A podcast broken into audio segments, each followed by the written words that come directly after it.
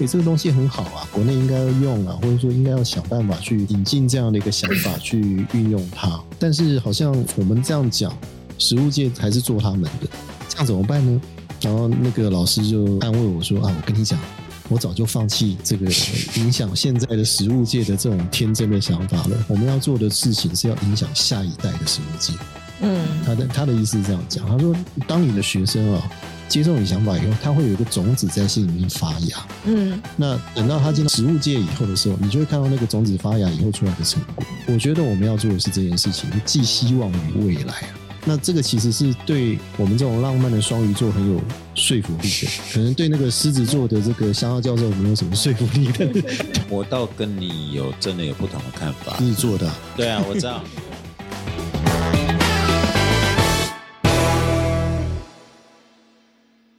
嗨，大家好，我是苏雷，我是 Emily，我们今天又来到了律师值多少？就最近我们比较认真在更新节目。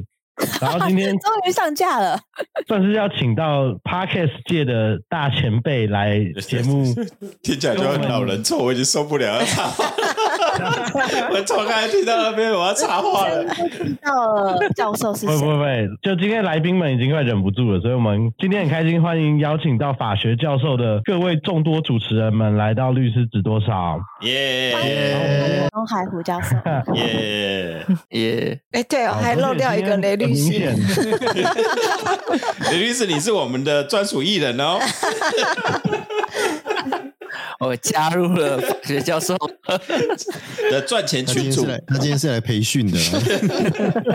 对，今天背景也有一个来自泽律的雷律师。我们之前大部分可能都是访问，就是譬如说主持律师们啊，然后或者是不同领域发光发热的法律人。那今天比较特别，我们访问了就是法律系的人一定又爱又恨的教授们，大学四年都掌握在他们手上的教授们，还有研究所三年，博士班五年。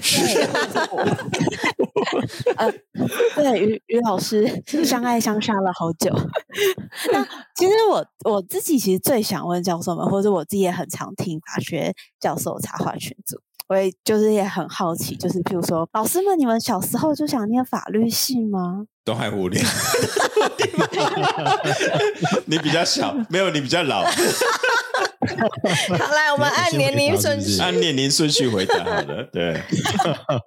好了，其实我我以前念法律系的原因其实很简单诶，我是文组嘛，因为数学很烂。没有，我觉得每个念法律的应该都是数学很烂才念法律的。我 没有很烂啊，这在美国也一样。对啊，对。然后我们那个年代就是大学联考嘛，那大学联考的话，就是说你要选择你的科系啊。我这个人想法就很肤浅嘛，因为那个时候高中生嘛，就是想说哦，呃，我不想念商，因为商太市侩了，不符合我的气质。然后我也不大想要念文的，不想念文学院啦，因为念文学院就。人家都说会饿死嘛，对不对？所以你就不会想念文学院嘛？那你还说不想太市侩？明明马上就打脸。你听我讲完，听我讲完，听我讲完，好不好？你让当事人陈述完，好不好？没有办法。你按耐不住啊，这是怎么回事啊？反正我就说了，就是后来就想说，好，我不想饿死，对不对？那我也不想太市侩，所以介于那个之间这样子，所以就选择一个叫哎，看起来有个法学院。那政治系出来不知道要干嘛嘛，对不对？那社会系听起来又是要流流街头。那种感觉嘛，对对对，所以就想想哎，法律系哎，那时候就看到一些这个外国的影片啊。我们我们说我们那个年代就是被那个洛城法网影响，对不对？你们要查一下 Wikipedia，洛城法网是什么？洛城法网。那个英文名字叫 L A Law，我看过，这我有看过。L A Law，对。对。然后我们我那被洛城法网影响嘛，我那看里面那个衣着光鲜的都律师啊，我在想哇，这应该赚不少钱这样子。哦，然后又可以让人家听起来不是那么市侩，又又好像感觉上不好惹这样子，就想哦。那就选这个好了，选法律这样子，那进来就后悔了。为什么后悔，老师？我跟跟想的完全不一样啊！其实我们那个年代的法学院的学习方式啦，其实我说老实话，就是老师在上面讲，那我们在下面听嘛，就拼命做笔记这样子。嗯，其实也没有什么沟通，你知道吗？哦，法律系我觉得他的气氛比较奇怪一点，就是老师讲话就很权威性的，然后学生就在下面在抄啊，然后真的有问题也不大敢上课，直接在课堂上面跟老师问啊。因为你会觉得你要拖累全班的进度嘛？流行苏格拉底式的教学是啊，哪有什么苏格拉底式？没有 啊，一言堂啊。我还记得我那个邢总是上徐玉秀老师的课，徐玉秀老师就很喜欢问答，然后他声音又沙哑沙哑的，你知道吗？我在最前面嘛，我每次都被他抽问这样子。然后我还记得说，我上课每次就会跟他对答。啊，很少有学生这么大胆的。我就是大一的时候，就是反正不知道天高地厚，就跟老师那边对答，就在那边讲扯东扯西的就对了。结果呢，那个第一次期中考考完了以后哈，那个他就发考卷嘛，那每个人到这个前面去拿自己的考卷，就念到我的名字啊，我就到前面去，因为看他上面考卷写四十六分这样子。然后他说：“哎，这个东海湖啊，你平常看起来蛮机灵啊，怎么考试考成这个样子？” 我就说：“哎，老师，这个我还在思考着啊，你慢慢思考啊，你好好思考快一点啊。”这样子对，我我从此之后刑法不好，就是因为这样子哎。后来就改改行当民法老师，所以呃，我觉得其实对对对，感恩徐秀老师没有误人前途。哎，要不然现在对，要不然现在刑法界就腥风血雨了，对不对？对啊，已经够腥风血雨，够腥风血雨了。我大概是这个样子啊。我们经历就是说，其实就是选项，而且我们那个大时代，就是说，呃，我大概高三那个时候，正好是朱高正跳到主席台上面那那个年代。就是一个整个风云变幻啊，然后这个八九民运嘛，九零年又雪蝶百合，没有四十啦，四十年前哎，你算数怎么？你管法律就数学不好 没？所以大概是这个样子啦，就是说我们我们那个年代就是大时代，然后觉得说，哎，你念法律好像可以做点什么事情，也没有特地说一定要做什么，但是就觉得哎，自己好像可以参与这个社会什么事情，所以你会有这样的一个想法，这样子，嗯，以上，哎以上，好老。感谢东海湖，呃，我们就从全部同东海湖老师回答。以上，我先跑回去。江夏教授跟数学老师有什么？也是吗？也是。我我是真的数学不好，这这 数学不好，其他全部考到顶标，只有数学跟完数，还能填什么系？没没得选。然后填填中文系太悲催，填历史系是撞墙，填社会系跟政治系也自己没有那么想不开，地图炮哎。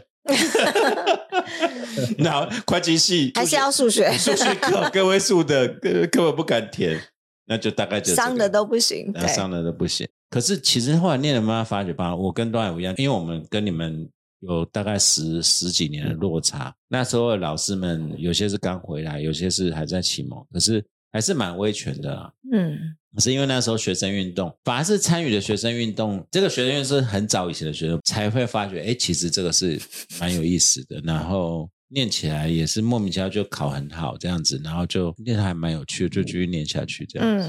Emily，你可能有点误会了，问你们这个年纪还可以去回顾，但我们这个年纪就想说 靠背嘞。对，你现在问我这个问题，我怎么回答？我就跟你直说了，对啊，剩不到十年就要退休了，你要我讲什么？我们不后悔那个过程了，对啊。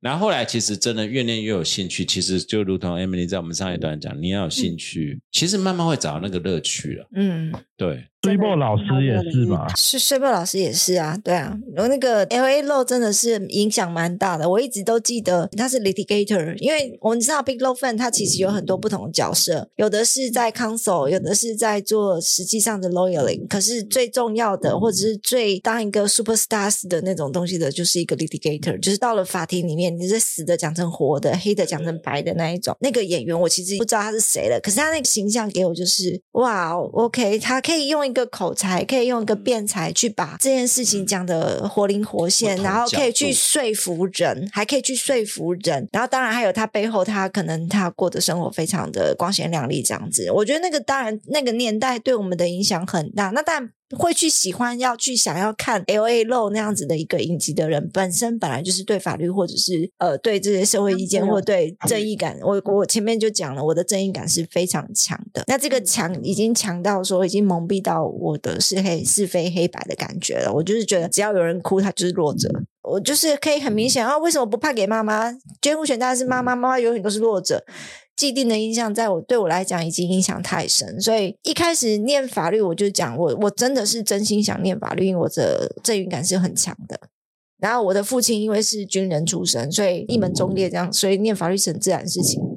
对，然后念了法律之后，我才知道，真的不能吃这种是黑非白，不是说。呃，真的就只有看表面这样子，然后慢慢慢慢就知道。那我很喜欢法律，我也很愿意去认识这个东西。可是我知道我自己不能职业，然后我知道我可以有别的方法去认识这种东西，去推广这种东西，或者去把真正什么叫法律的东西去传递下去。我所以为什么后来去研究教学，而不是从不是职业，就这样，不是因为我考不上哦。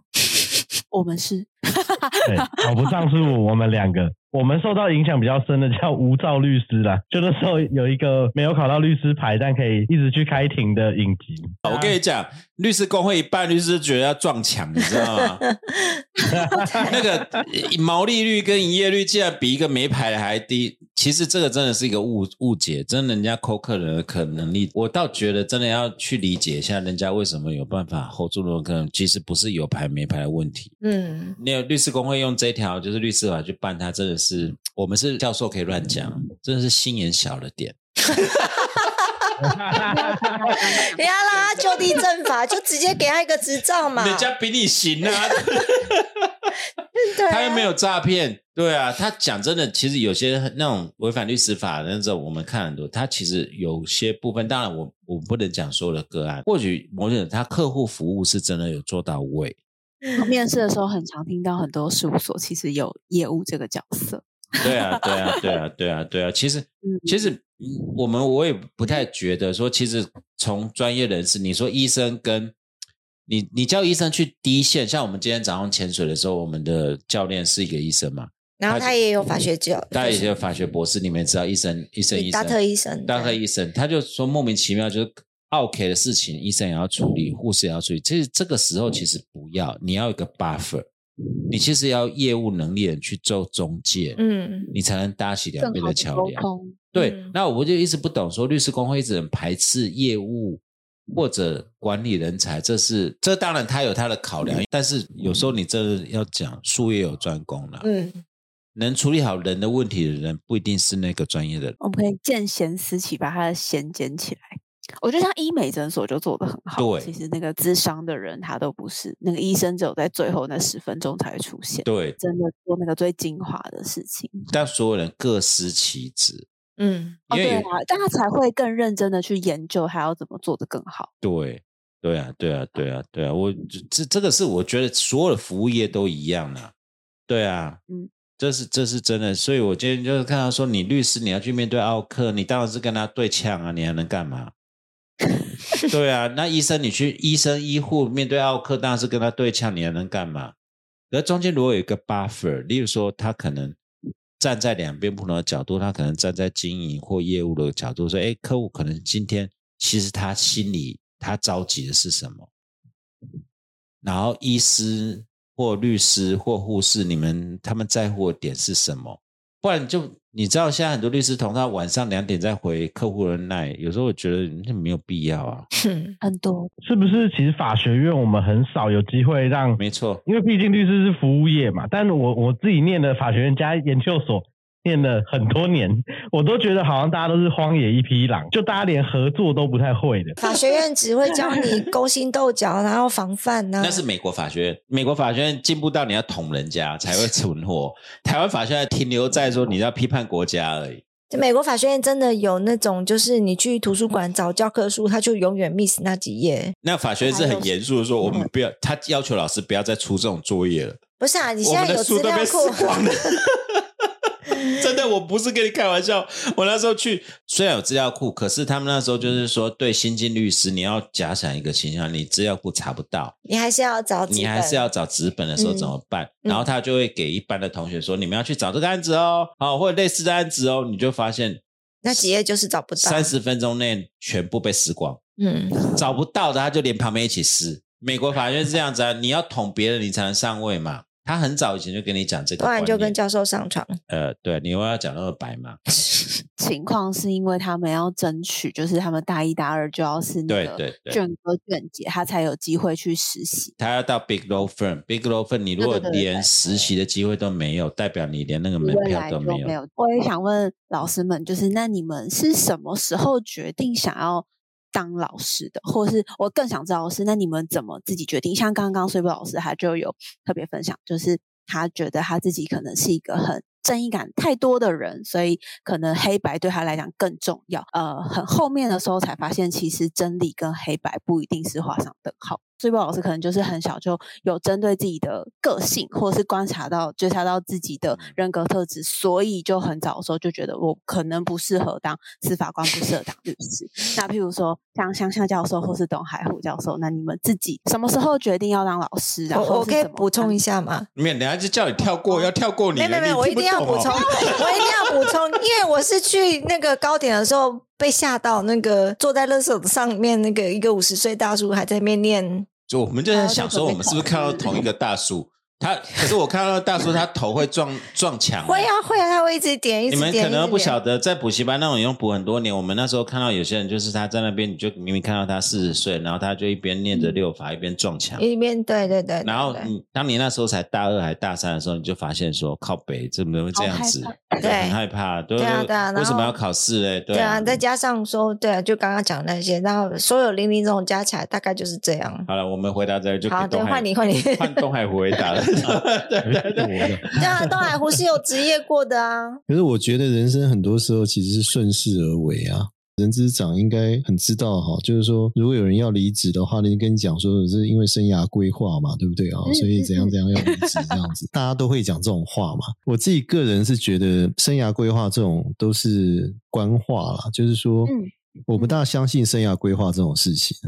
嗯因为人生很多时候其实你是顺势而为，就是说你你会走到这一步的话，是很多的原因嘛。那你可能挑选一个你最好的选择，然后做的这个事情。那像我的话，我自己也从来没有想说一定要当老师或什么的。呃，我自己其实刚开始的目标，我讲坦白话了哈，大家也可以给一些在听这些节目，可能正在考试的这些人，这些这些考生一些建议，就是说，我是觉得人只要你目标方向对的话，你慢慢走一定会走到。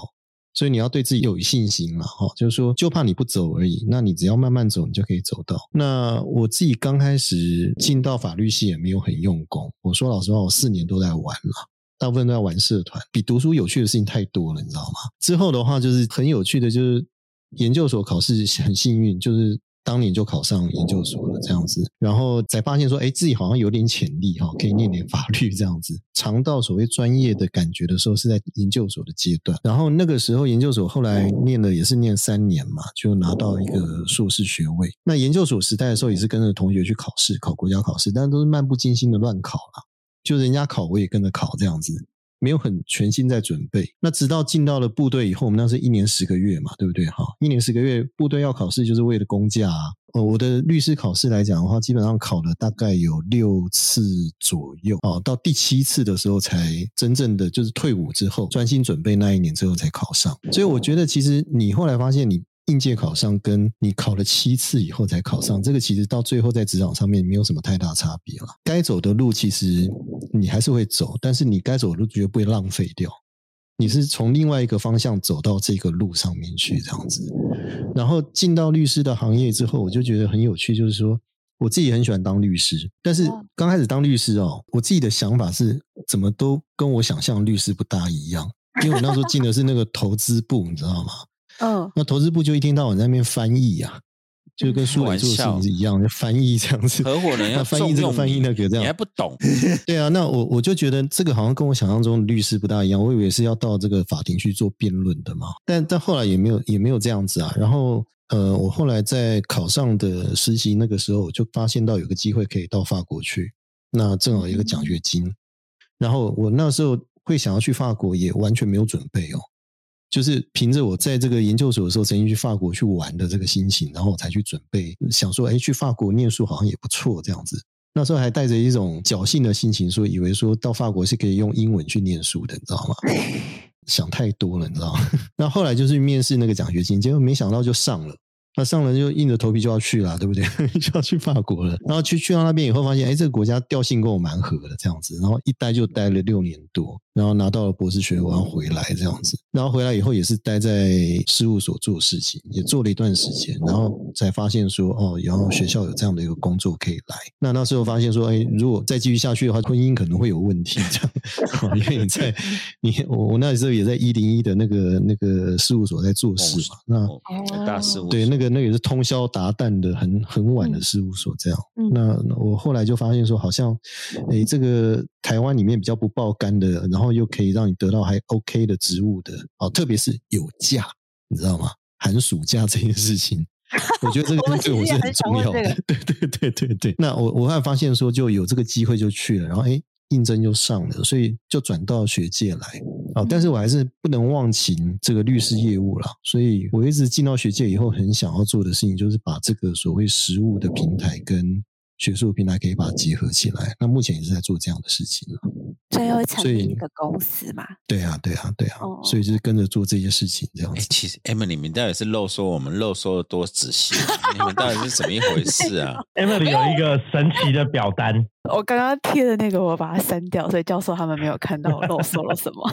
对啊，传给他们之前就把我给苏联你你也很简单，你要了解我们，就请我们吃什么好吃的。对啊，那 我们什么都会抖出来。对啊 开玩笑的，开玩笑。哎，那乡下教唆呢？那我刚才就你讲了哦对啊，就是婚姻危机嘛。对啊，婚姻危机，我要讲说，我老东家真的对我还蛮不错的，人都很不错，但是大环境很嗯辛苦的一个地方了。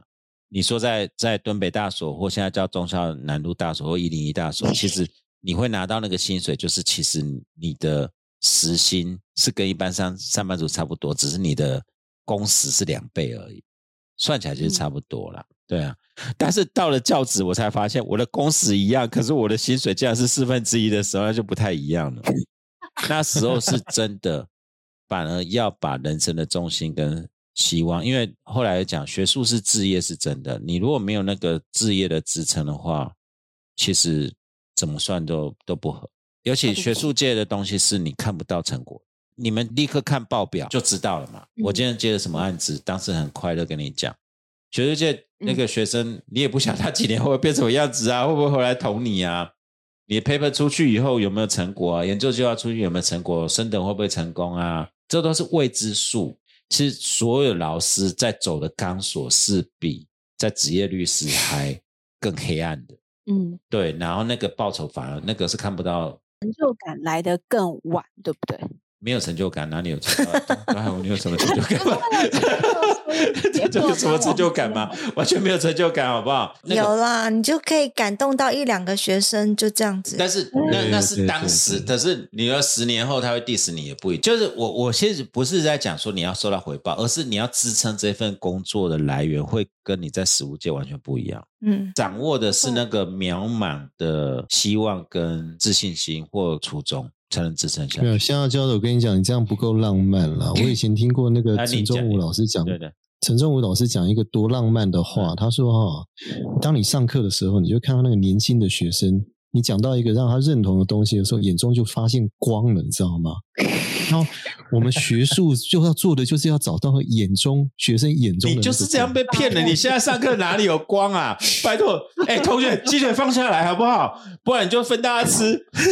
通通是翻白眼给你看，因为要睡着了这样子。也不会啊，但是我认同，因为我们后来带研究生，但是那个光最开始在学术方面是可以接受，可是后来就发现说，因为那是学生自己要录，我后来会跟 Emily 或跟苏磊会报告，就我们为什么有跟你共鸣，或我自己本身会共鸣，就是说。是希望说学生，其实我刚刚修正段我的话，就是你们现在问我们这个很难回答，你是说我们走过这条路，其实只是真的希望跟所有人讲哦，不是为了回答你们的中年危机，因为我们中年我们也有度过，就做 podcast、YouTube 就可以度过，好不好？我买条游艇，好不好？律师。其实人生的路没有对或错，重点是选择过后，你能不能安然的去接受，说，哎，我就是在这个位置，我要为我的自己的生活创造出更多的价值，更多的乐乐趣出来，或者要找到我的重心。工作都不是重点。这蛮重要，主要就是像我们三个，当然成功奖也快了啦，就是我们已经到教授阶段，其实已经没有再往上，已经没有其他的你需要更努力的动力的时候，那我们怎么继续下去？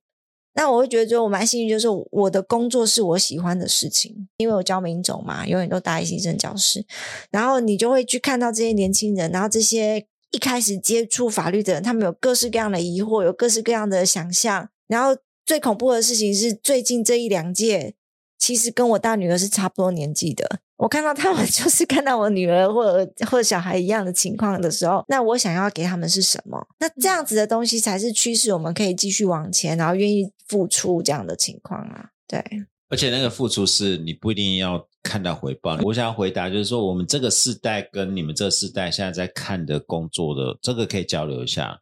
我倒觉得安然自在去面对自己的状况，面对自己的手，然后去走，心态安下来。这是我们会觉得是以现在不管你做什么工作，是胖达或 Uber Eats 也好，你也不要说未来你一定要很明确的答案，可是你一定要能够 satisfy，不要说 satisfy，就是很安心。你做安心，我现在在做这个东西，对，也就是我们现在在带学生，反而我们现在答案说未来没有答案，你不要为了未来的答案在那边焦虑，反而是你现在的生活过得好不好？你有没有现在过到说，哎，我没有遗憾？我很努力在过，我去 party 很努力 party，我去玩也很努力去玩。等到我想念书的时候，我想工作的时候，我没有愧对别人。你如果真的要搞，就认真搞；你如果不想认真搞，你去做你想做的事情。但是你一定要对自己诚实，对你的家人诚实。嗯嗯，不要在那边最讨厌那种半吊子。半吊子，对。年轻人现在最大问题是那疑惑感，半吊子。他到底要或不要？你如果要，你应该要争取。你又不想要，你又假装你很想争取，你为什么不能对你自己诚实一点？嗯，你如果真的想进来法律工作，你对你诚实一点，你就该做这些事情。然后或者你要赶快让自己知道，说这条路要走这条路，而不要在那边欺骗自己。嗯，我觉得像刚教授讲的那个，我刚我自己也很有感觉啦，因为我们自己刚好最近也在面试一些新的人，然后我弟也刚大学毕业，然后我们就有聊到一些找工作的状况。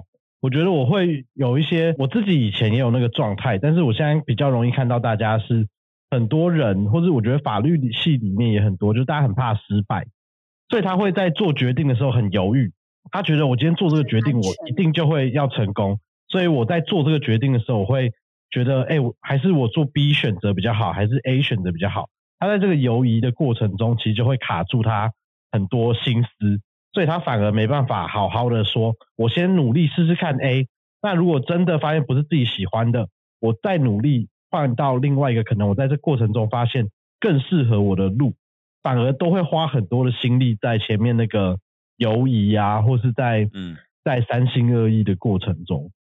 但我我觉得我也可以分享这个，就是我觉得有一个是我觉得好像法律人更喜欢可以掌控的事情，譬如说，我觉得可能我们养成教育，譬如说法尊啊、风险管理啊这些，其实就是为了让你学习怎么未雨绸缪，你才可以对未来有所掌控，所以就会有点像是我们内心的那个想法，就会觉得那我那我可能要选 Plan B，因为 Plan B 我百分之九十五可以成功，我还是不要选那个我最喜欢的 Plan A，但是。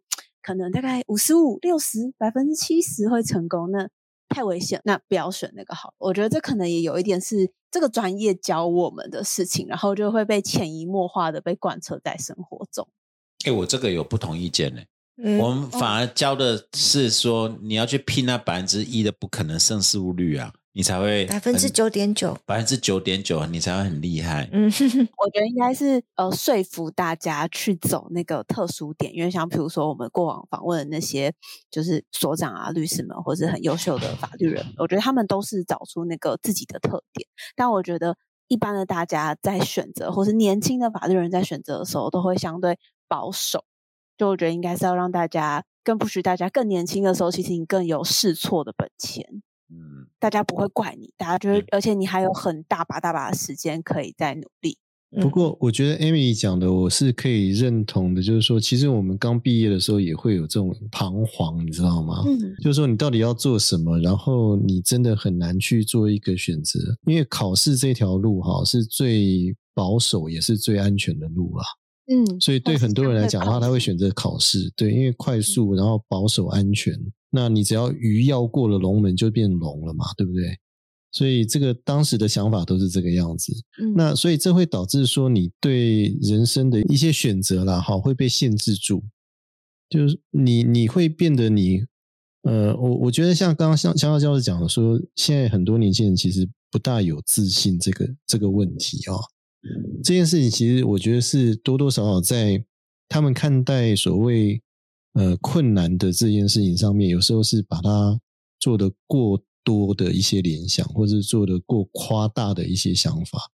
因为很多事情其实困难是想象出来的，就是说你必须要去做了，你才知道真正的困难是在哪里。那他又一方面觉得有困难，一方面又觉得说我不想做一个有危险的选择，所以他就选择做一个可以控制范围内的工作，然后他又会抱怨那个工作，所以这个等于是有点是浪费时间啦。对新进的这些法律人来讲的话，是这个样子。其实我觉得，按照自己所喜欢的方向去选择自己的工作，还是最好的一个做法。只是说，你最后会知道你想要选什么东西，那你之前走过的路其实都不会白走，你最后那些经验都会汇总，变成你现在这个新的阶段的工作，会变成这个样子。我们自己回首过去的时候，那时候我很在乎选择的得失，其实后来发现想想，其实是个过程了。大家好，我是东海湖老师。您现在收听的是《律师值多少》？赞呐！就是我们刚刚讲了蛮多，就是在职涯选择了。我觉得对于呃蛮多人来讲，应该就是有很多不一样的想法。但是我也很想要追着问，就是今天其实都有听到崔博跟江夏教授讲，他们今天去潜水。所以我觉得，哎，那教授的工作，因为我们刚好听到嘛，哎，律师工时可能太长，但进到教授以后，好像有比较多的一些假期或弹性。我也想问问，就是各位教授们，你们是怎么样分配？就是所谓你们的寒暑假，或是你们这些生活的余裕，对你们来讲是是不是一个转移生活重，就是工作生活相平衡很重要的一个环节？哎，我刚才好像直接有讲说，那时候到学界人发现工时一样长，薪水剩四分之一。我刚也没有强调这个重点。那是你当执行官的时候啦。没有没有一样啊。值日生的时候，其实你真的在想说，因为我们的工时，其实我们没有真正工时不工时的问题，因为你要做研究的话，像我们到现在，我到现在也都还在写计划什么的。他等一下可能回去还要再继续写他的东西啊。对啊，对。对，那暑假真的可以放吗？就是还是其实还当然当然有，那就是变成说固定的时间。点，但是有时候反而人家知道你固定的时间没有，就会要求你履行别的社会，就说：“哎，你现在暑假有没有那来开会啊，来出题啊，来阅卷啊？”嗯，对啊。不可讳言，就是说，当然我们暑假的话有这样子的一个两三个月的时间，当然是更弹性一点啦。对，那当然是更弹性一点啦，就是我们自己要安排，因为我就像我刚刚讲，已经没有人可以督促我们了。学者工作有一个好处啦，有些东西你是可以避得掉的。嗯，啊，就是你自己的选择啦，你要不要接而已，这样子。嗯嗯嗯。对你如果都不接的话，你就是有假期啦。如果你什么都要接的话，就像陈高桥一样，忙得要命这样子。但是可以不接吗？没钱啊，就没钱啊，然后以后人家就不找你了，就没钱付账单而已。我觉得你们可能有点误会了，就是那个寒暑假，因为就是说，其实我们的工时跟你差不多，可是我们会多会有停期，嗯，我们会有课表上课。你把它想象说，我们那两三月可能。上课就是固定停期，比较没有固定停期，可是你其他事情是不是要做？还是一样做？准备作业。对，就是就像我们刚才听李律师说，他现在当老板的没有放假，明天还是会想守回去办公室看一下，重拾那种老板的安全感一样。因为你是对个人负责嘛，嗯，这时候那种观念可能就跟上班不一样了，嗯嗯，没有那个放假性，顶多是安排时间。对对对对对，那个不叫放假，就是时间安排的问题。时间安排会弹性一点嗯，对。所以寒暑假，你说我们真的都在混，都在玩，有啦。有时候心一狠，我跟东海我还是会整个礼拜打电动，可是不可能啦，家庭也不可能允许你这样。下个礼拜要补回来的状态。对，因为都还是有工作工。所以要决定要当教授，要有一点，要一点自觉，要一点自觉了。没有说有一点公益个性、公益性质的心情，才有办法持续比较久嘛。如果没有这样，真的很难持续。如果没有这样子的话，你去想各式各样的花招的话，那就已经远远的偏离了教授的职位了啦。对，其实教授本质是办公益性，就算我们稍微开玩笑说，我们是办公众人物一样，因为我们习惯就是说要被检验嘛。嗯。那的确就是，当然我们会常常第十小那个同学们下下课来问法律问题，像常会缠着东海湖，嗯，终于雷律师给我们一个明灯，就是以后可以转借给他，我们至少可以。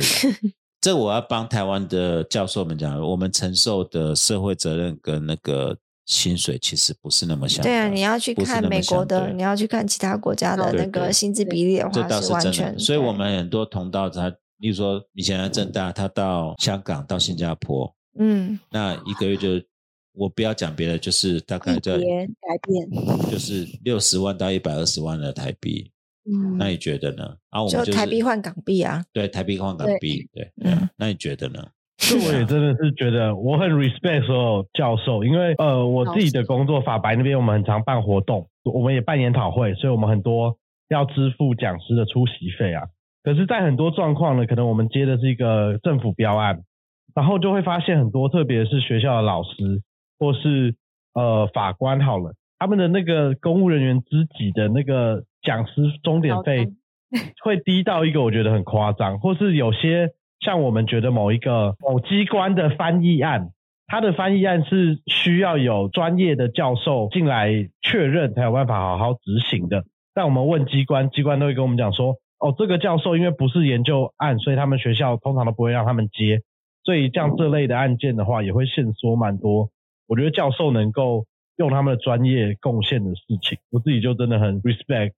谢谢了，办活计算的对像我们都会被要求，我们的讲师啊，如果一个是教授，一个是某合伙律师来，哦，他们的钟点费有时候可能会差到四五倍。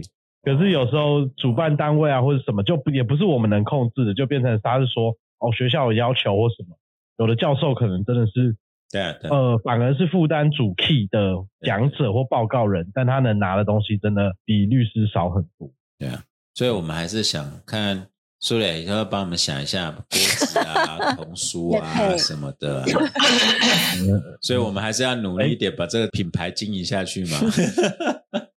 但我很想补一段，就是我觉得两边讲的都很有道理。就是 Emily，你们跟教授讲说对法律人的观察不一样，Emily 觉得法律人很不承担风险，想做安稳的。教授们觉得在教的过程中，反而是呃就。判决我们要去争执那一点点的胜诉机会嘛？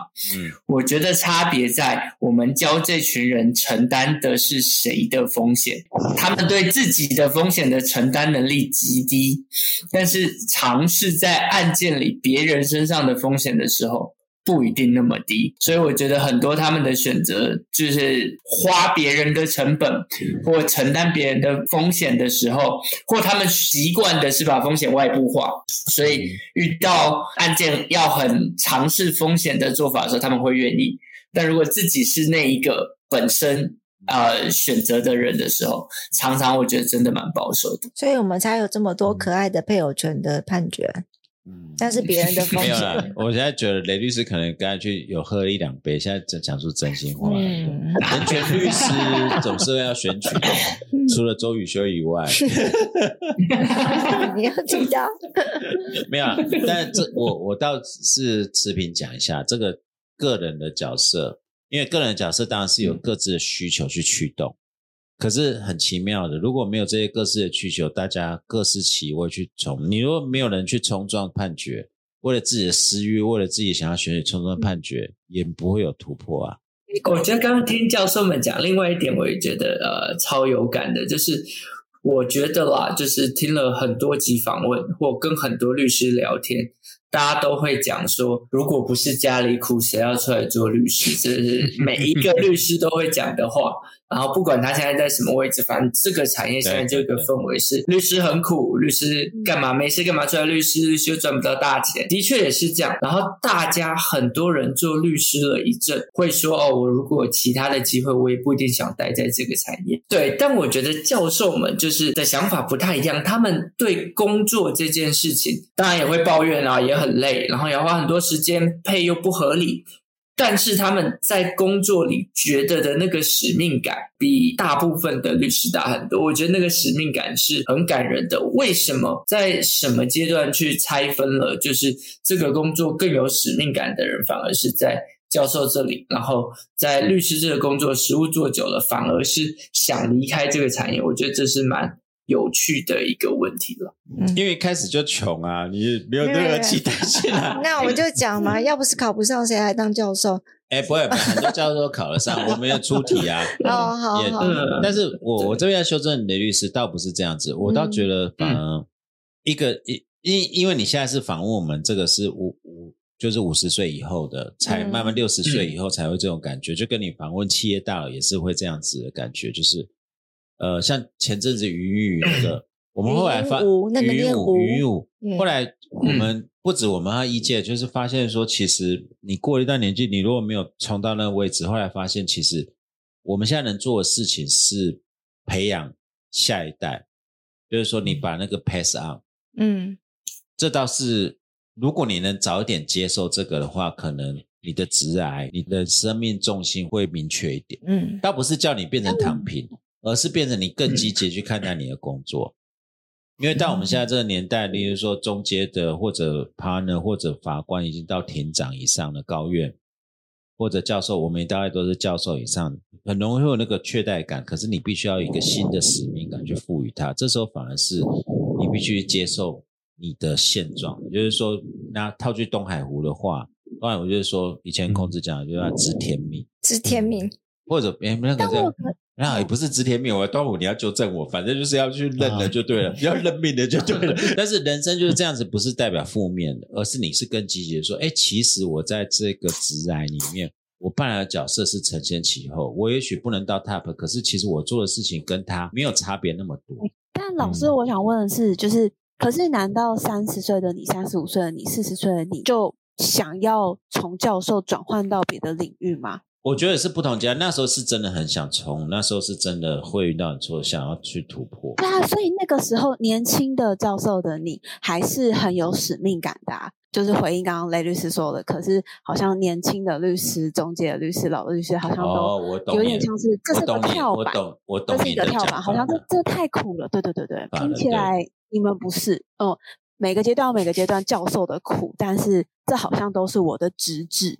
没有，因为跟其他人比起来，跟法官比起来，像没有教授转法官的嘛，只有法官 转教授。啊，有很大法官对的，可能那是是那个自我满足。我我知道，我现在知道懂你们的问题，就是说我们上上次跟李律师反弹，也有一个就是说，整个司法圈现在完全没有士气的那个低迷程度。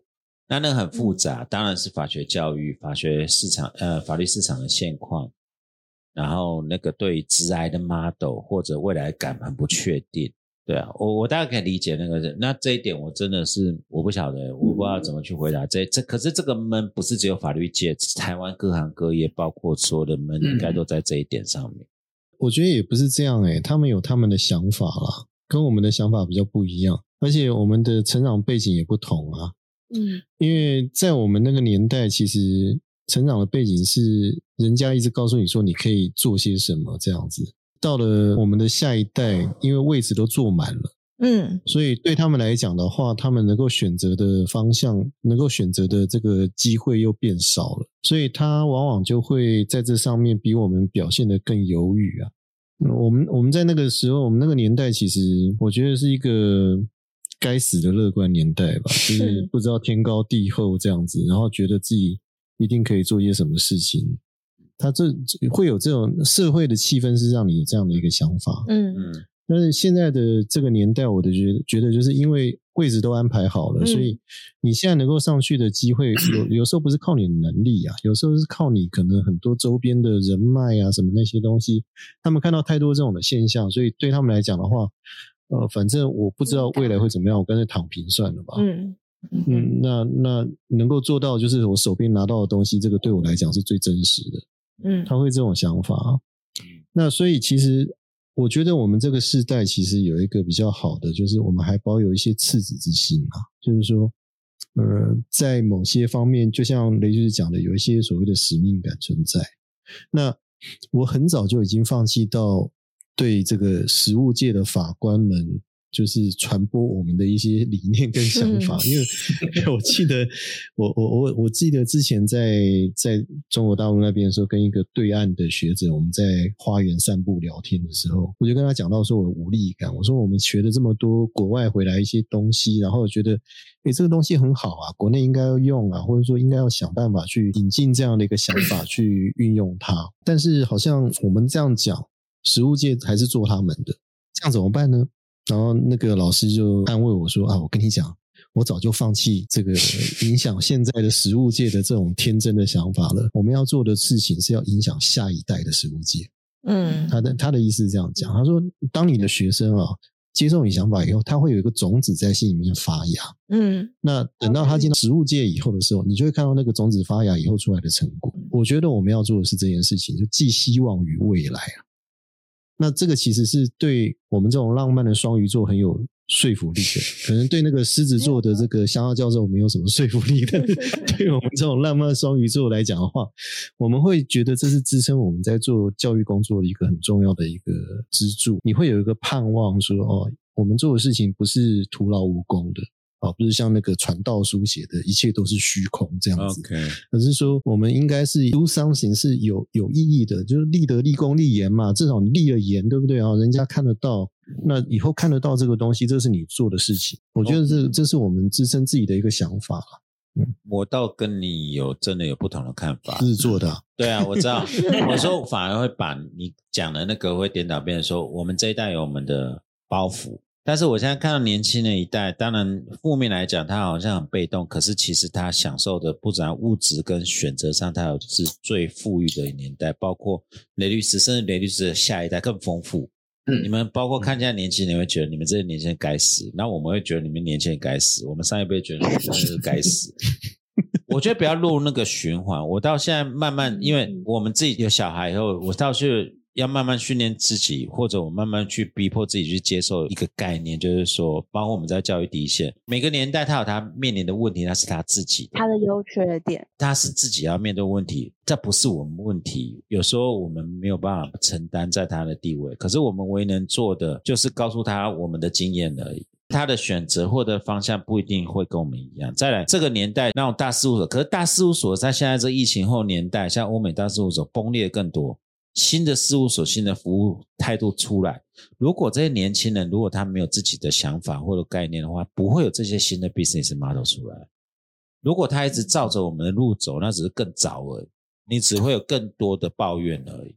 所以我倒觉得乐观一点来看，是说只要新一代年轻人他们身体健康好啊，他们有自己的想法等等，雷律师就是很好的。雷律师就是很好。我 我倒觉得反过来说，要鼓舞这些年轻人，是要给他们看到更多年轻人他们现在出现的例子。The possibility，这是就是为什么很 diss 天下原因，永远都是那老头。